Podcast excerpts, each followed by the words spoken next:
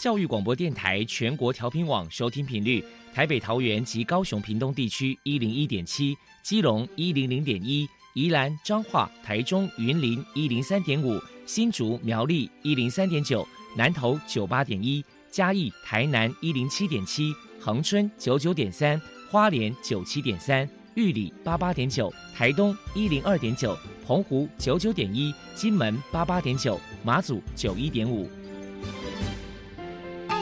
爱是包容，爱是牺牲，爱是分享，爱是服务。因为爱，特殊教育充满了无限的可能。用爱关怀身心障碍同学的未来，用心倾听资赋优异子女的心声。欢迎老师、家长、同学们，大家一起加入特别的爱这个大家庭。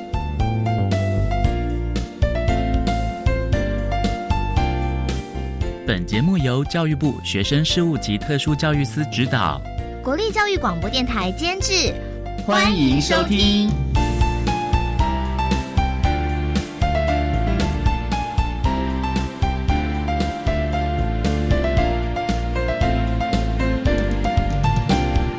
因为爱，我们在空中相会，欢迎您再度收听特别的爱。我是小莹，这个节目在每个星期六和星期天的十六点零五分到十七点播出。在今天节目中，将为您安排三个部分。首先，在“爱的小百科”单元里头，波波将为您安排大树抱抱单元，为您邀请台中市自闭症教育协进会的理事长黄颖峰黄理事长为大家分享自闭儿家长教养的经验，希望提供家长、老师还有同学们可以做参考。另外，今天的主题专访为你安排的是《爱的搜寻引擎》，为你邀请获得一百一十年教育部优良特殊教育人员荣耀的嘉义县立新港国民中学特教班的杨千金老师，为大家分享谨慎找出阴影的方法，谈国中教育阶段自闭症学生教学的策略以及注意的事项，希望提供家长、老师可以做个参考。节目最后为你安排的是《爱的加油站》。为您邀请国立台中教育大学特殊教育学系的教授兼特殊教育中心的主任王心怡王教授为大家加油打气喽！好，那么开始为您进行今天特别的爱第一部分，由波波为大家安排大树抱抱单元。大树抱抱，特殊儿的父母辛苦喽！我们将邀请家长分享教养的技巧、情绪舒压。夫妻沟通、家庭相处，甚至面对异样眼光的调试之道。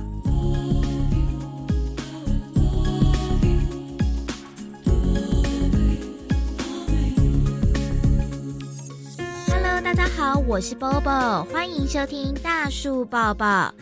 今天我们特别邀请到台中市自闭症教育协进会的理事长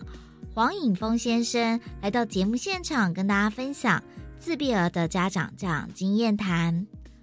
黄理事长呢本身是骨科医师，他的小孩呢今年二十九岁。首先呢，我们先请理事长来谈一谈，当初知道孩子是自闭儿，当时内心的心酸跟难过是如何走出来的呢？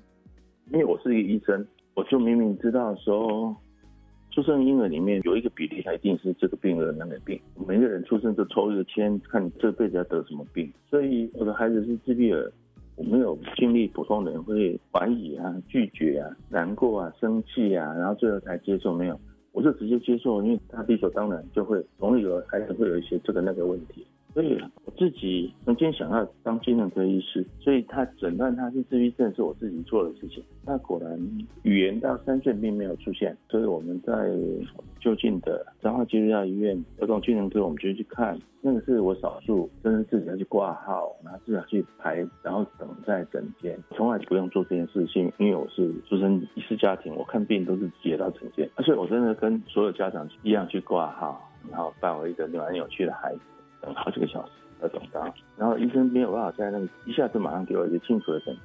这本就是不可能的。所以我只记得他有给我他，他有自闭症的色彩，然后嗯，宝宝你要给他多一点的生活经验，这样，就是然后我再做面再看过那个医生，所以一开始就是要马上面对问题，去找到一个方向。所以我决定我们必须减少在医院的工作量，花很多钱去帮孩子呃学习当一个人这样。所以我并没有从哪里走出来，因为我在医院看到很多人在照顾他们的家人，那照顾家人面对的疾病本来就是人生理所当然会发生的，所以很快就搞清楚我的责任这样。接下来请教一下理事长，在教养孩子的过程当中，遇到最大的考验是什么呢？具体最大考验还是孩子自己本身的障碍，因为他的他是比较重度的自闭症，所以因为他现在即便到了二十九岁，他仍然没有很好可以使用语言表达他的需求，没有办法表达需求，其实是中重度的自闭症孩子最大的困难跟障碍。那这件事一直没有办法很好的突破，就是我们再怎么努力，还是没有办法克服他先天的障碍，那个是最难的事情。那其他的，我避免了很多家长在就学期间，在小学、在中学、在特教学校跟学校之间的冲突，因为我在做了不少预防性的工作，一方面是让孩子的。行为我们更了解，可以更容易跟学校沟通，采取跟学校、跟教育制度、跟教育单位合作的正向的态度。所以原则上碰到孩子所有的困难，我会清楚让老师知道，我跟你站在一起，我也跟我们孩子站在一起。我们面对的敌人就是孩子的障碍。那而不是跟学校敌对的角度，因为我看到非常多孩子在学校碰到困难，学校的家长会就群体来维护学校，让这个闯祸的孩子自知困难，然后自己撤退。啊，所以我在孩子进到学校的时候，我们就跟校长清楚表示我的立场，我也积极的参与家长会，让家长会核心的家长干部们知道我是善意而来，跟着学校，跟着家长会，跟着家长，我们愿意融入。群体群体自然就会接受。那幸好我的孩子的问题行为不大，他是六年的军工国小跟三年的高山国中，即使他的能力跟同才差距非常大，他仍然可以得到同才们友善的对待。到昨天我还跟我们军工国小这些家长们碰面聚餐。有一个同学的爸爸就跟我说，他的孩子现在也经常会提起那小学的时候跟我孩子互动的那个点点滴滴，所以这是比较令人欣慰，就是我孩子因为他的困难里面较少是有大的困扰的问题行为，所以我碰到困难我必须声比较小。再来请教一下黄理事长，自闭儿与兄弟姐妹的相处互动，您的教养诀窍是什么？如何让你的爱不要太偏颇呢？就是很多自闭症的家长要面对一个两难的问题。一样，我们回到行为的最根本，一个行为的结果如果是个体所要的，那这个行为就会增加；那一个行为的结果如果是个体所嫌恶的，这个行为就会减少。对自闭症孩子是这样，对所有孩子都是这样。所以放大他的同才，他他的手足。如果我们希望手足将来在人生道路上变成这个自闭儿的重要的一个助力，那你必须去塑造手足对自闭儿的好的印象，你就要去减少手足认为就是因为他害我的人生这样这样这样受到了障碍。我们家长都会知道，我们心目中要的是这样的手，那我们就要去塑造这样的行为。所以简单讲，我会努力不让我的。其他两个孩子因为这个自闭儿，他们的童年产生太大的负面的经验，甚至最好不要有负面经验。就是他跟这个自闭手足相处的时候，原则上是愉快的，他不必承受他所承受不起的责任。所有会因此剥夺他们活动啊，剥夺他们生活的事情，我要努力去减轻。大原则就这样，这样子的结果，这些孩子在。他们人格塑到他们成年之后，他们再回头会知道说，他打从心里就不觉得这个自闭的手足对他们的成长有任何的伤害或妨碍。这件事也是需要家长在整个过程中，你就要知道，你还有其他的孩子，你要给他们原来应该要有的人生，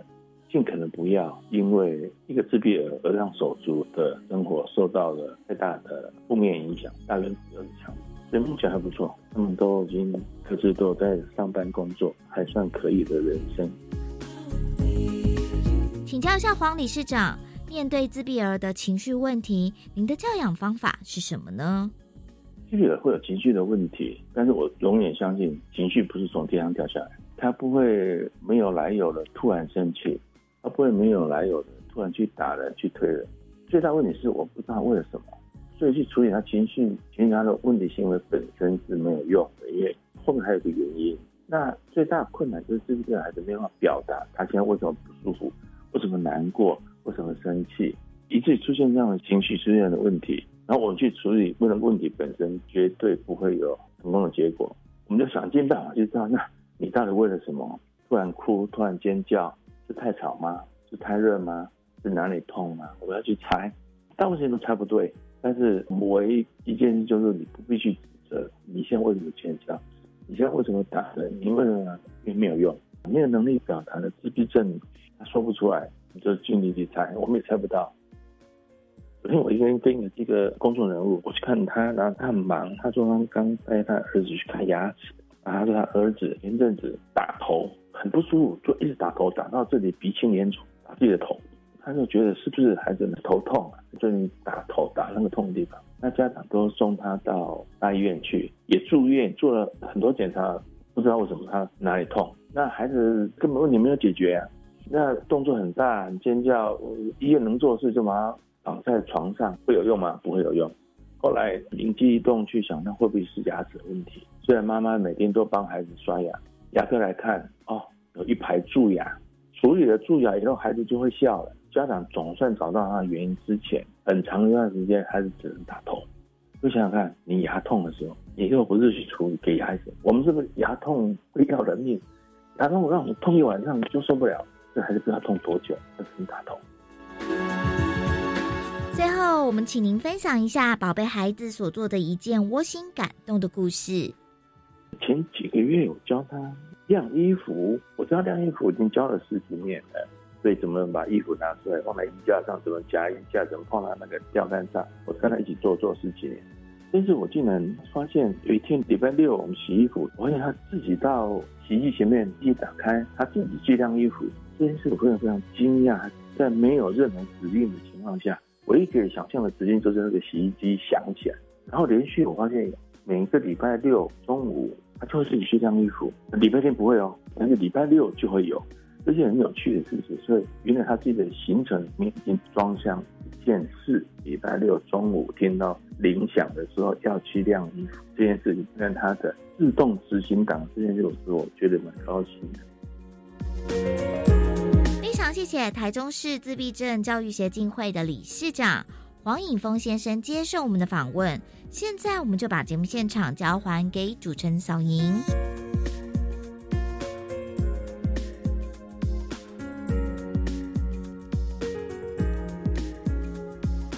谢谢台中市自闭症教育协进会的黄颖峰理事长以及波波为大家分享了自闭儿家长的教养经验，希望提供大家可以做参考。您现在所收听的节目是国立教育广播电台特别的爱，这个节目在每个星期六和星期天的十六点零五分到十七点播出。接下来为您进行今天的主题专访。今天的主题专访为你安排的是《爱的搜寻引擎》，为您邀请获得一百一十年教育部优良特殊教育人员荣耀的嘉义县立新港国民中学特教班的杨千金老师，为大家分享谨慎找出阴影的方法，谈国中教育阶段自闭症学生教学的策略以及注意的事项，希望提供家长老师可以做参考喽。好，那么开始为您进行今天特别爱的主题专访，《爱的搜寻引擎》。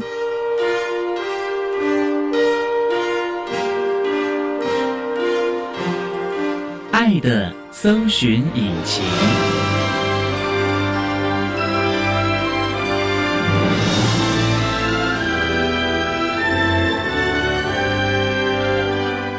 今天为大家邀请获得一百一十年教育部优良特殊教育人员荣耀的嘉义县立新港国民中学特教班的老师杨千金杨老师，老师您好，主持人您好，各位听众。大家好，今天啊，特别邀请杨老师为大家分享谨慎找出阴影的方法，谈国中教育阶段自闭症学生教学的策略以及注意的事项。首先啊，要先请杨老师为他介绍新港国中在嘉义什么地方，是不是很有名的那个新港仪的那个地方啊？还有一个新港文教基金会在那儿呢。是的，我们在新港乡。学校大概成立多久了呢？学校民国四十四年就成立了。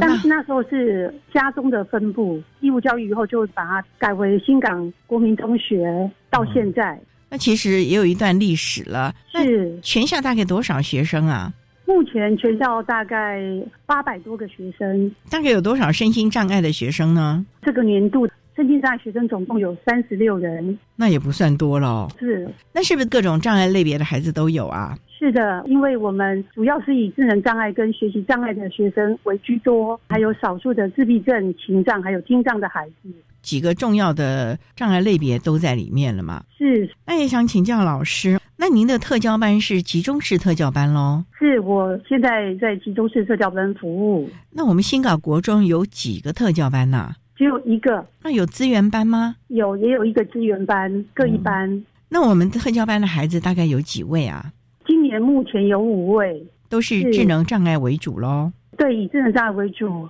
一位自闭症的孩子。那也是非常的多元了。是，那也想请教老师，那您从事教育工作大概多久啦？今年迈入第二十二年了。老师当初就是主修特殊教育吗？其实我大学是主修社工，结婚生子以后，因为我的同学在特殊教育界服务，然后介绍我，其实是从短期的代课一直到长期代课，到最后去考学士后的特教学分班，取得特殊教育老师资格，再进入特殊教育界服务。那您当初啊，主修社工，同学邀请你进入特教界，你有没有弄清楚特教班到底要教什么呢？我的同学是在特殊教育学校，他可能觉得我的社工的背景对于身心在孩子的特质，可能在照顾上或者在理解上，他觉得我有这样的一个背景，可能很容易融入学校。有一些很短期的代课的机会，刚好我那个孩子也要进入学习阶段，所以他就邀请我到学校短期代课，老师开示。那还适应吗？因为过去都是社工师，哎，第一次上讲台，有的时候还真的是蛮紧张的嘞。学生还好哎，反而老师就很紧张哎。但是因为特殊教育学校都是双导师的制度，所以你会有一个很有经验的特殊教育老师带着你，所以跟过很多丰富背景的特殊教育老师在各个阶段学习还有机会，然后他们很愿意跟我分享教学学生的一些重要的辅导策略或者应用策略，所以我觉得在这样段时间，我的学习其实是蛮丰富多元的。而且感觉自己也收获很多，觉得特殊教育其实是有好多自己可以发挥还有奉献的地方哦。是，所以后来就是因为这样，觉得从转代开始，发现自己在这个领域，不管在特质上，还有我觉得从事这样的教育工作，自己在这样的一个短暂经验过程中累积以后，我发现除了意愿、还有兴趣、还有能力方面，我就觉得我可以往这个方向去发展。所以后来经历了三年的长期的代课，都是在特殊教育学校代课的这样的经验以后。后来就决定生涯规划往特殊教育老师这样方面去努力，这也是经过一番努力的，因为要修习相关的课程。那我们稍待啊，再请获得一百一十年教育部优良特殊教育人员荣耀的嘉义县立新港国民中学特教班的老师杨千金杨老师，再为大家分享国中教育阶段自闭症学生教学的策略以及注意的事项。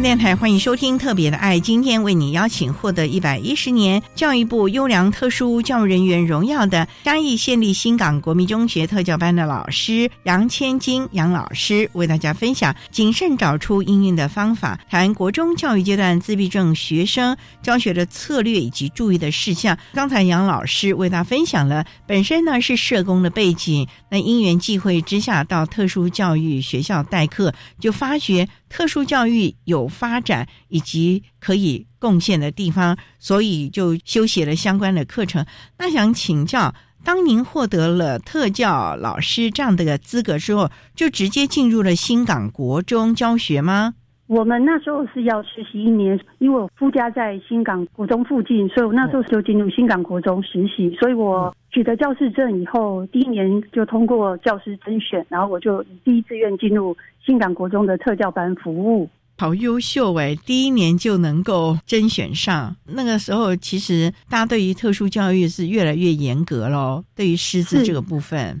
可能由于我过去有代课的经历，加上有师范学分学士后的学分休息，所以我觉得在准备教师甄选这一块，无论在教育专业的甄选或者是试教口试方面，我想我有这样的经验，可能是很有帮助的。所以啊，凡走过必留下痕迹，一定都会对自己有帮助的。那想请教老师啊，进了新港国中的特教班，到现在一直都是在特教班服务吗？几乎都是在特教班服务，除了几年有担任特教组长行政工作外，几乎都是在特教班服务。那担任行政工作和教学不太一样吧？是的，更要面面俱到了。特教老师，您可能只要把班上的孩子照顾好，跟普教或者是其他老师大家能够协同教学。可是特教行政那考虑的面向就很多喽。是的。但是我觉得特教是一个团队的服务，所以其实特教行政跟特教第一层的老师密切的合作是非常重要的。所以无论是在第一现场，或是在担任特教组长这样行政业务过程当中，因为彼此的互动是非常密切的。所以其实就是大家互相，重点就是为我们的孩子打造一个最好、最适合的学习的环境了。那想请教老师啊，那你的特教班啊，目前是五位同学，那有几位老师一起在这儿服务他们呢？我们目前主要有三位特教老师在服务，有部分资源的两位普通班的老师来服务目前的课程。教学的部分，其实大家是各司其职了。是，那你的主力是在特教班喽？是我的主力，而且我担任的是特教班导师的工作，责任就更多喽。可能在班级的经营，还有跟学生家长的互动这个部分，要比较多的着力。我们新港国中的家长的背景大概都是，因为我们这是农业的乡镇，所以其实我们很多的家长务农，但是。特教班的孩子的家庭的背景其实状况更加的弱势，所以这个时候老师和学校的资源可能就要更多了，因为可能家长每天为了工作，或者是就像您讲的弱势，实在已经没有什么多余的精力来看顾孩子了。所以这个时候，可能老师就要更加的帮忙了啊！好，那我们稍待啊，再请获得一百一十年教育部优良特殊教育人员荣耀的嘉义县立新港国民中学特教班的老师杨青青杨老师，再为大家分享国中教育阶段自闭症学生教学的策略以及注意的事项。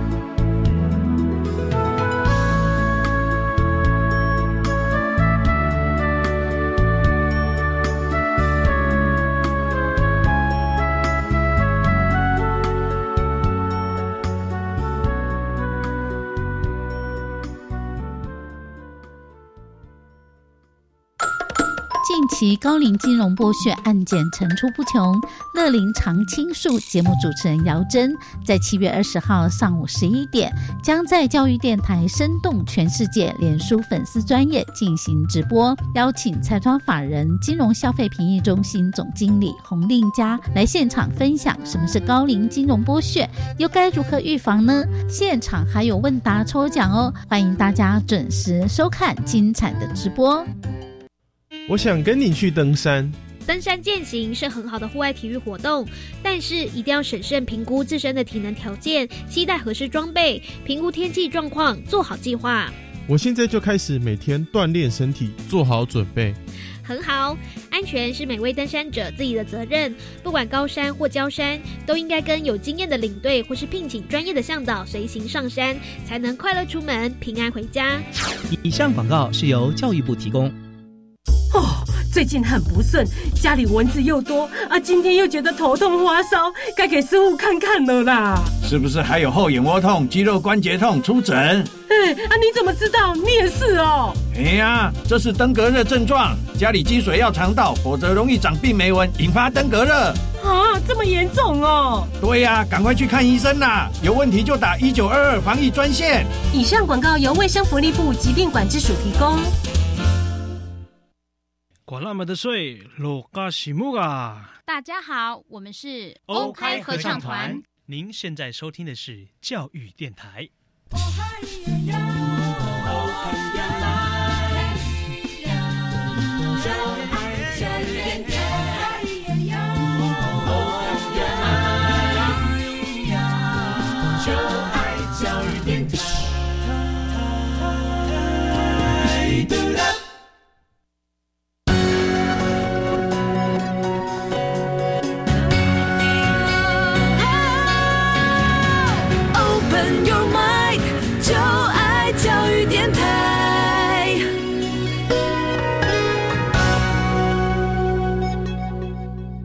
电台欢迎收听《特别的爱》这个节目，是在每个星期六和星期天的十六点零五分到十七点播出。在今天节目中，为你邀请获得一百一十年教育部优良特殊教育人员荣耀的嘉义县立新港国民中学特教班的老师杨千金杨老师，为大家分享谨慎找出应用的方法，谈国中教育阶段自闭症学生教学的策略以及注意的事项。刚才在节目的第一部分，杨老师为大家。简单的分享了新港国中还有杨老师个人从事特殊教育的机缘。那也想请教老师，现在特教班呢？那我们今天主要的对象呢是自闭症的学生。那想请教，针对自闭症的学生，杨老师您是怎么样的教导他们呢？因为我们知道自闭症学生的固着行为啊、适应啊这方面都比较的敏感。那你们有所谓的国中准备班吗？先让孩子们在转衔的时候先来学校适应一下呢？特教转衔这个系统其实是比较完备的。首先，我们在跟小学阶段的转衔的部分，我们导师们会参与小学未来会安置我们学校的特校生，然后的转衔会议。在会议里面会跟小学端的老师还有家长。还有学生本人进行一个转型会议，在这个会议当中，我们会对孩子在小学端接受的特殊教育的状况，还有他在小学端学习特殊的需求，或者是教学辅导策略这个部分进行很深入的交流。透过这样的一个交流，三方面的资讯以后，我们就对这个学生。要到国中来，他在国小端已经具备的一些基础，还要注意的教学辅导重要的数据，我们都已经能够掌握到很重要的资讯，这是跟小学端的转型部分衔接，这个非常的重要啊。不过呢，针对自闭症的孩子啊，新港国中应该学区内也有很多国小的孩子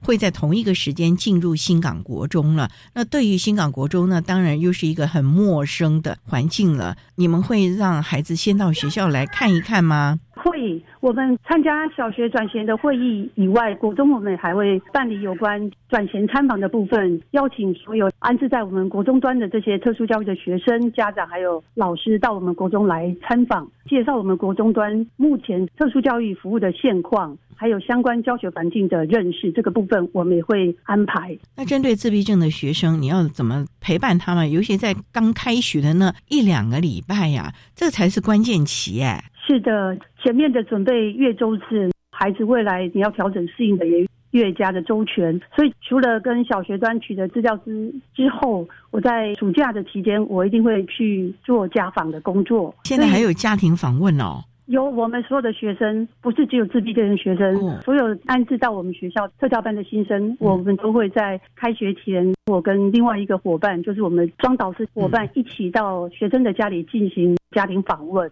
老师想请教，家访有什么好处呢？能够更掌握孩子的状况吗？是的，我觉得孩子在家里跟学校其实有一些不同的面向的表现，或者是有一些学习适应上的应应的差别，还有家长在教育孩子的部分，我们也透过家访可以有一些认识跟了解。而且我觉得透过家访，家长跟老师之间伙伴信任关系的建立，我觉得是有一个非常好的初步接触。蛮好的，因为家长都想，老师都愿意在还没开学就先来家里看一看，感觉到老师的认真和热诚了。那老师，你们去看家庭，还会看一看他的社区的环境啊，四周围的环境啊？会的，因为我们的服务员蛮广的，因为在新港国中服务很多年，所以我觉得对整个新港乡邻近的各个村庄社区的状况。也有一些理解，所以到了新生的家长，因为过去可能有以前的学生也是在那个社区附近，所以累积了这些经验以后，对我到新生家去，那我也知道有一些资源可以运用，这个部分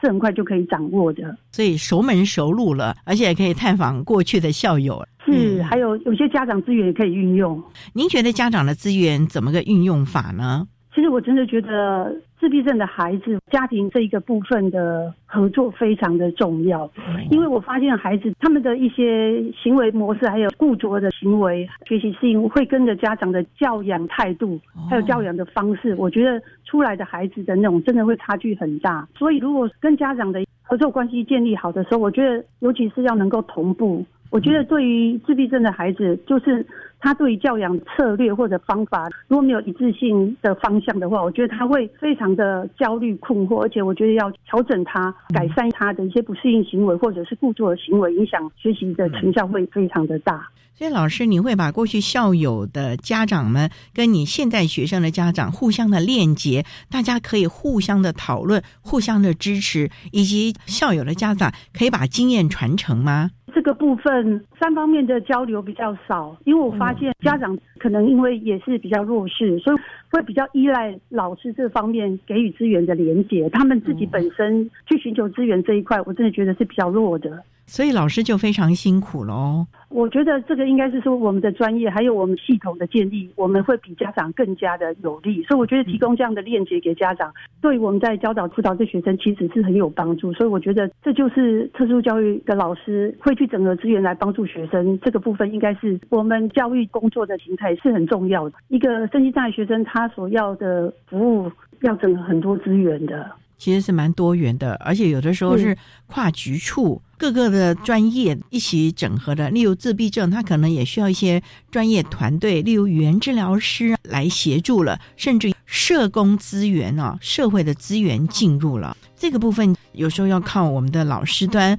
来帮忙做一个整合，甚至于链接，也让家长们了解，其实有很多相关的措施或者是福利服务可以来运用的了。好，那我们稍待啊，再请获得一百一十年教育部优良特殊教育人员荣耀的嘉义县立新港国民中学特教班的老师杨千金杨老师，再为大家分享国中教育阶段自闭症学生教学的策略以及注意的事项。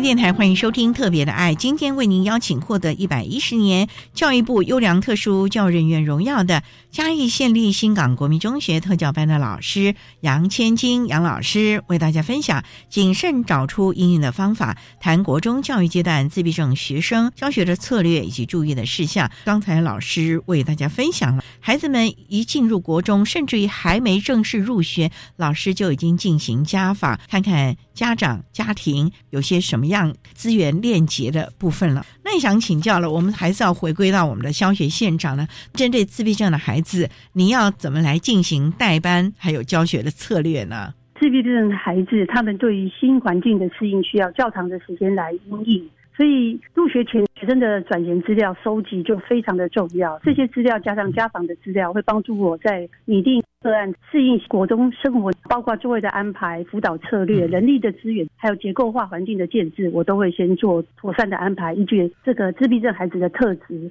来做这样的规划。老师，自闭症的孩子对于座位的安排还要特别注意。我们不是说视觉障碍的孩子要注意他可能优眼的视力啊，座位的安排啊，自闭症的孩子也要特别注意座位安排哦。是的，因为我们是混龄的，就是三个年级混龄教学。其实我们辖区域的特教班只有一所学校，所以我发现这些学生他们很多都是以前在国小就已经在同校了，所以老师也会提供给我们国中学长姐以前就有跟他曾经当过同学，在小学端，所以他们在互动上比较容易产生好的连结，或者是有一些衍生问题的部分，我们都能够先掌握到资料，所以就会。安排小学，如果曾经跟他比较适合的同学座位的安排，帮助他能够适应国中的生活。所以这个部分也是因为收集到这些相关的资料，还有老师的建议啊，我们考量到国中端学长姐的一些特质来做安排。还真的是必须面面俱到。不过那课堂的经营呢，那要怎么办了嘞？因为自闭症的孩子可能固着行为，甚至于可能也比较敏感，稍微大声一点或者是比较刺激一点的东西，他就没有办法接受哦。是的，我有一个孩子对电流声音非常敏感。小学端老师曾经跟我说，他只要看到任何有插座的东西，他都会去把它拔掉。就是我们听不到的插电的电流声音，他都听得到。连电话线他也会把它拔掉。所以那个孩子家里的电话是没有办法打，因为他会把它拔掉。那个声音造成他很大的困扰。像这样的孩子，我们知道他对于电流比较敏感，所以我们在教授有关电器的这个部分，除了必要的部分，我们就会减少。还有就是。他对于高频的尖锐声音，他是比较敏感的。可是面对这种尖锐声音，我们除了预先可以控管避免以外，可是有些声音，比如说学校广播的声音，有些老师的声音，他就会特别敏感。遇到这样的状况，我觉得我们要告诉他，在这样环境他怎么阴应环境中干扰这些因素，你能够预防预防，但是有些因素是没有办法排除掉的，你就要教导他怎么应应策略。所以还是要教他怎么去适应处理的能力喽。是你都怎么教他们音应呢？其实他一开始听到声音，他人就会冲掉、跑掉了，冲离那个环境。但是因为我们特教班是一个比较密闭连结的，我也会事先跟周遭的老师让他理解一下，我们孩子对声音比较敏感。如果有看到他突然冲出来，他有时候可能会在某个角落把耳朵捂着，然后我就会跟我周遭的同事说，当他这样，你就让他这样子，等到那个声音过后，我们再引导他回到班上。其实慢慢的教导他应用这些策略以后，而且我觉得透由这样逐渐的减敏感，到了三年级的时候，他很多的声音原先他是不能接纳的，到三年级之后，我觉得他很多的部分可以去调整自己比较尖锐的东西，他不会再冲出去。他会用遮着耳朵等待这个声音过去，他不会再冲出去离开教学环境，这样的行为就慢慢改善了。这也是要慢慢来的了，因为像这种心理因素影响的行为，这也真的是要慢慢的破除，甚至让他适应。最重要就是要有一个比较正确的方法，让他去面对喽。是，而且我觉得最重要是你周遭整个网络，就是在孩子在适应这一段还没有办法发展适当行为，用他旧行为、固着行为来应应的时候，我觉得这段时间我们周遭的环境，先从接纳，然后告诉他发展一些新的适应的行为，然后怎么样去应应，给他这样的空间。然后给他这样的时间，慢慢的他减低对这方面的敏感度以后，我觉得慢慢他就能够依着我们的引导，对于声音刺激的敏感度真的就会慢慢的减缓，甚至接纳度越来越高。到最后他就能够用一个比较适性的方式来面对他没有办法接受的一些声音的干扰。所以老师，其实你在事前做了很多的准备了，例如隔壁附近班级的一般的老师或者同学，你可能都先要告知他们，遇到我们的孩子有这状况的时候呢，怎么样来协助他喽？是，包括行政也要说，因为只要他会去的范围的所有相关人员，我们都会先知会一下。对、嗯，所以这个部分也都是要先预做准备的啦，甚至于可能校园的驻警啊、保全，你们也要请他们多多帮忙了。是团队这样子建立之下，我觉得孩子在适应上有一些困难的这些行为，透过整个环境的理解、还有接纳、还有引导，我觉得孩子很快发展出适性的应应策略，我觉得是比较快的。总之就是要全校一起来了，不是光特教老师单打独斗了啊！好，那我们稍待啊，再请获得一百一十年教育部优良特殊教育人员荣耀的。嘉义县立新港国民中学特教班的老师杨千金杨老师，再为大家分享国中教育阶段自闭症学生教学的策略以及注意的事项。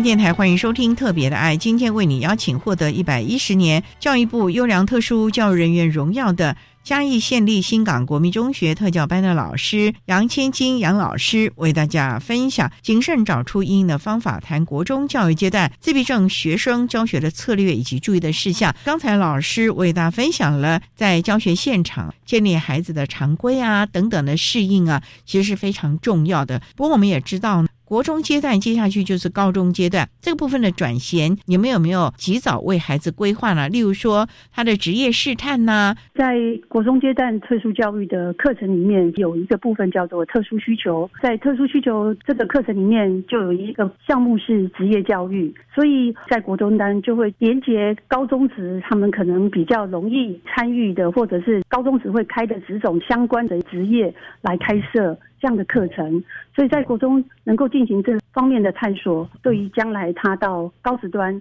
综合职能科衔接职业教育的前行准备，其实是很有帮助。那像我们新港国中的孩子是以升学为主，到一般高中的综合职能科喽。是的，那你会帮他们看哪一些的职业性向呢？虽然种植科我们也知道，它就是这几个群科啦，可是还是要看孩子的性向，让他了解，也帮助下个阶段的老师及早的协助他了哦。是的，国中在专业职业教育训练的场所，其实这个部分没有办法像高中端、高职端那么样的完善，所以在这个部分，我们就会跟高职端合作办理特教合作式的记忆学程。这样开办的记忆学程，也是以他将来可能到那个学校，就是有高职综合职能科的这样的高职端，会跟我们一起合作开设这样的课程。所以，我们有关特殊教育学生的记忆学程的跟高职端合作的这一个模式，长期下来，我觉得对孩子将来转型到高职端去做进一步的职业训练，三年下来，我觉得帮助很大。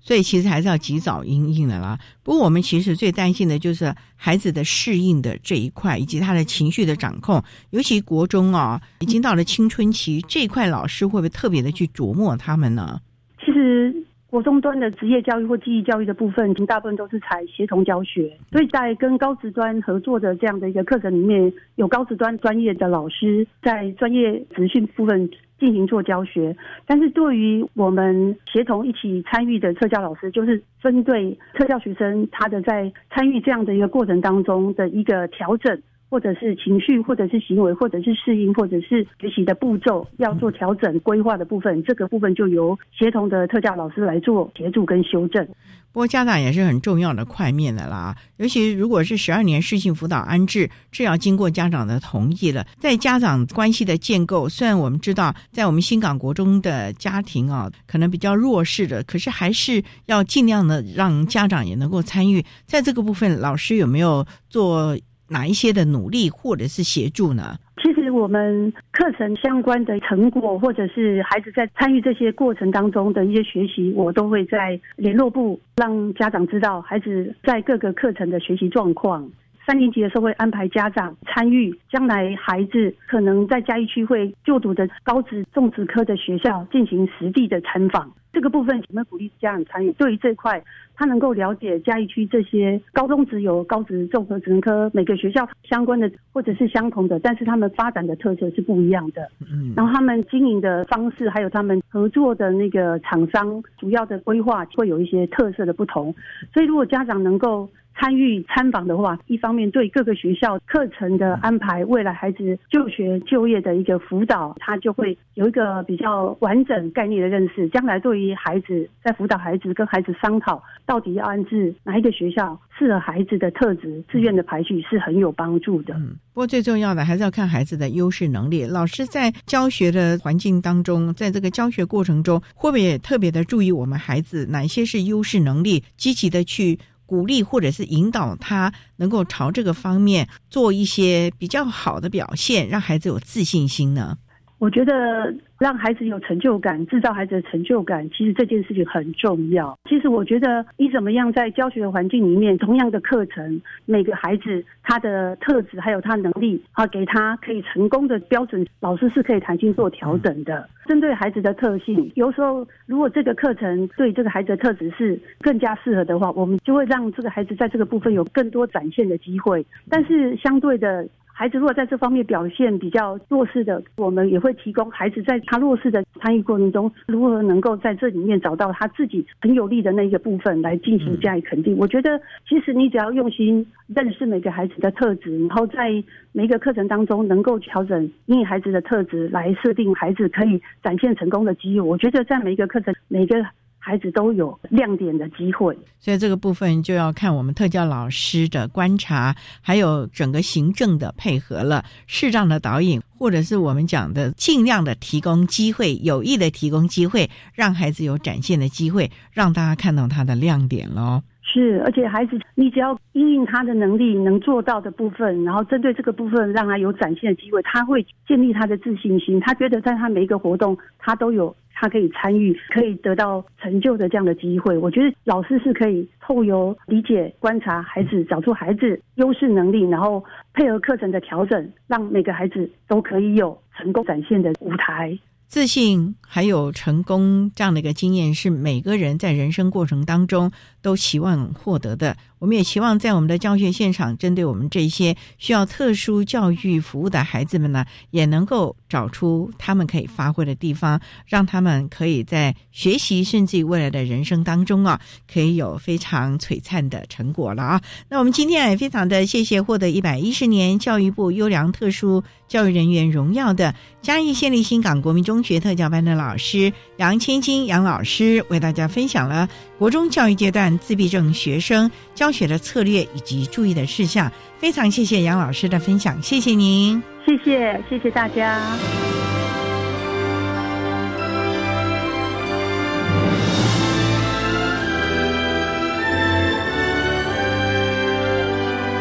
谢谢获得一百一十年教育部优良特殊教育人员荣耀的嘉义县立新港国民中学特教班的杨千金老师，为大家分享了国中教育阶段自闭症学生教学的策略以及注意的事项，希望提供家长老师可以做参考喽。您现在所收听的节目是国立教育广播电台特别的爱节目，最后为你安排的是爱的加油站，为您邀请国立台中教育大学特殊教育学系的教授兼特殊教育中心的主任王心怡王教授，为大家加油打气喽。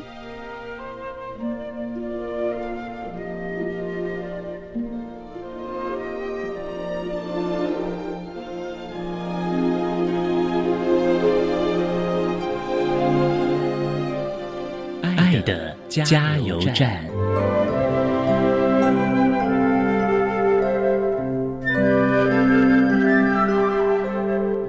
各位听众，大家好，我是国立台中教育大学特殊教育中心主任王心怡。针对自闭症学生的学习以及生涯规划，有一些注意事项，在这里呢提供一些呼吁。第一个是希望社会大众能够更认识自闭症，在一些公开的场合，如果有遇到自闭症的同胞或者是学生，能够接纳他们比较固执性的行为。第二个部分是呼吁大家能够给自闭症的家庭更多的支持，因为在教养自闭症孩子的过程当中，父母或者是家人都会承受很多的压力，包括经济的压力跟心理的压力。我们如果可以给他们一些支持，对于他们在教养自闭症的孩子，压力能够更减轻。第三个部分是希望我们的政府将来在政策的制定上，能够考虑到中重度自闭症的青年以及成年人，因为目前我们在学校教育阶段，对于自闭症学生的辅导提供的都尽量的完善，但是呢，在离开学校以后，这些青年人或者是成年人，他们的就业跟就养服务，特别是中重度自闭症的成年人，是父母心中非常担心的一块。希望呢，未来的政策能够给予他们更多的协助。以上，谢谢。